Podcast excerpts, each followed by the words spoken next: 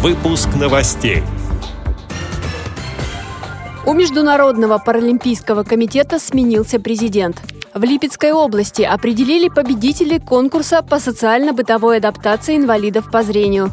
В Курганской области завершается фестиваль молодежи с инвалидностью. Далее об этом подробнее в студии Анастасия Худякова. Здравствуйте!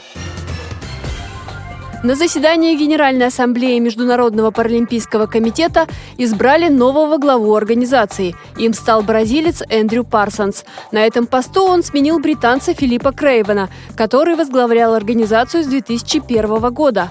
При Крейвене в августе прошлого года российских спортсменов отстранили от участия в Паралимпийских играх в Бразилии. Назначение нового главы МПК в Паралимпийском комитете России восприняли с оптимизмом. Перспективы нашей паралимпийской сборной в связи с новым назначением прокомментировал вице-президент ВОЗ, депутат Госдумы Олег Смолин. Глава Паралимпийского комитета сменился, но линия пока нет. Я напомню, что накануне Паралимпийский комитет принял решение допустить российских спортсменов к участию в отборочных соревнованиях под нейтральным флагом. Это решение является некоторым шагом вперед, но мы ожидали несравненно большего. Зимой делегация государства, я думаю, встречалась с Филом Крейвином и его командой, и нам было обещано, что Международный паралимпийский комитет выделит дополнительные квоты для российских спортсменов, которые не успевают принять участие в отборочных соревнованиях. Сейчас об этом речи не идет. Поэтому сколько наших спортсменов попадет на Паралимпиаду, пока большой вопрос.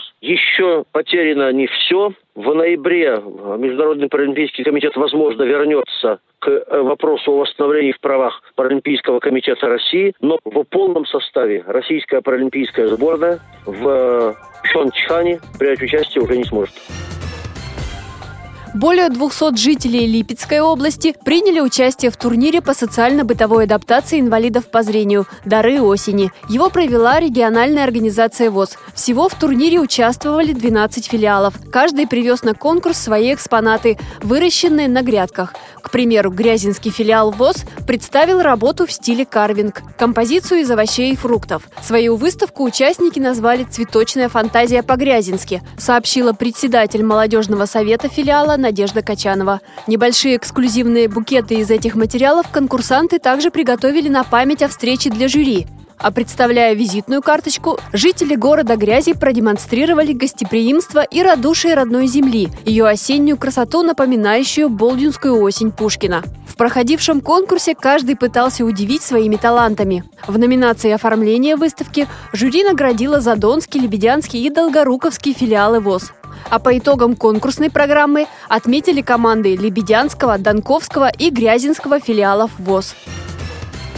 Курганской области сегодня завершается фестиваль молодежи с различными формами инвалидности, сообщает портал область45.ру. В мероприятиях участвуют более 100 человек из районов региона. Кроме образовательных программ, впервые в рамках фестиваля представлена выставка лучших практик социализации молодежи, клубы молодых инвалидов, инклюзивные проекты, успешно реализованные досуговые и спортивные мероприятия.